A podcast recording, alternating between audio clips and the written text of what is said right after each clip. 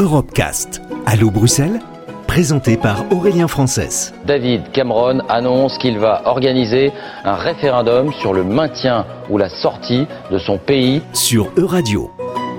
Bonjour et bienvenue dans une nouvelle édition d'Allo Bruxelles, votre émission où on évoque une réalité européenne. Euh, aujourd'hui, nous allons nous pencher sur la question des sondages avec Ulrich, euh, des pratiques qui, pour le meilleur et pour le pire, s'emparent de bon nombre de questions politiques qui animent notre société. Bonjour Ulrich. Oui, bonjour Thomas.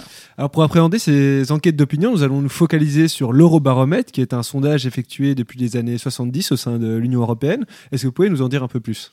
Oui, oui, euh, l'Eurobaromètre, euh, c'est une étude d'opinion qui est assez, qui est assez ancienne, hein, qui est réalisée euh, de 3 à 5 fois par an à l'échelle de, de l'Union européenne, à l'échelle de, des, des, 28, maintenant des, des, 27, mais aussi parfois des pays, des pays candidats. L'objectif à la, naissance de, ce, sondage hein, de grande ampleur, c'était de mieux connaître l'opinion pour servir de support à la, réflexion des institutions.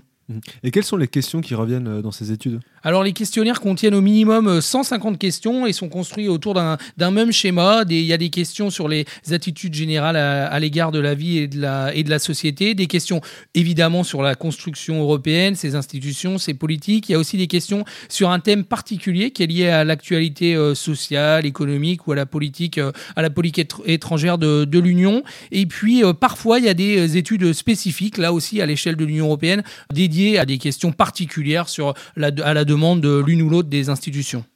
Donc vous l'avez dit, hein, l'Eurobaromètre date de 73. Alors est-ce que les questions ont-elles euh, fort changé ou elles restent les mêmes? Bah, la plupart des questions restent les, mêmes. Hein. C'est nécessaire évidemment pour mesurer, euh, pour mesurer les évolutions. Mais euh, depuis, euh, depuis 70, il y a le début de ces, opérations. Certaines questions ont quand même disparu, notamment celles qui concernaient la confiance entre les, les peuples au sein même de l'Europe. Hein, D'ailleurs, qui révélait qu'il y avait une grande confiance. C'était, ça avait étonné les sondeurs, une grande confiance mutuelle entre les Allemands et les, et les Français, alors que la confiance mutuelle entre les, Anglais et les Français était en revanche beaucoup moins élevée. Il y avait aussi des, des questions sur la confiance des Européens par rapport aux Américains, aux Russes ou, aux Chinois, tout, autant de questions euh, qui ne sont plus euh, aujourd'hui euh, posées.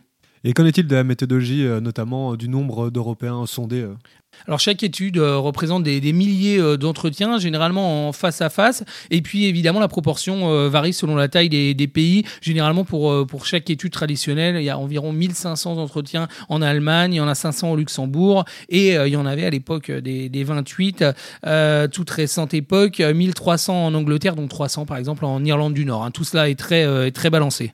Parlons un peu du contenu. Qu'est-ce que la grande dernière étude a pu montrer bah, ce qu'on constate dans la, dans la dernière étude, ça en a étonné euh, quelques-uns, c'est finalement une remontée euh, du, du, soutien euh, à l'Union européenne auprès des, des euro-citoyens qui atteint son plus haut niveau depuis, depuis 10 ans. 44% des, Européens ont confiance dans, dans l'Union européenne et 61% des, Européens sont optimistes hein, quant au, au, futur de la construction communautaire. Alors évidemment avec des disparités, ce taux il, a, il atteint 72% en Lituanie alors qu'en France, les les Français sont, les citoyens sont, se montrent beaucoup plus euh, pessimistes, avec 33% des, Français euh, qui se disent euh, confiants dans, dans l'avenir de, de l'Union. Merci beaucoup, Ulrich. Merci Thomas, à bientôt. Retrouvez l'intégralité des Europecast sur euradio.fr.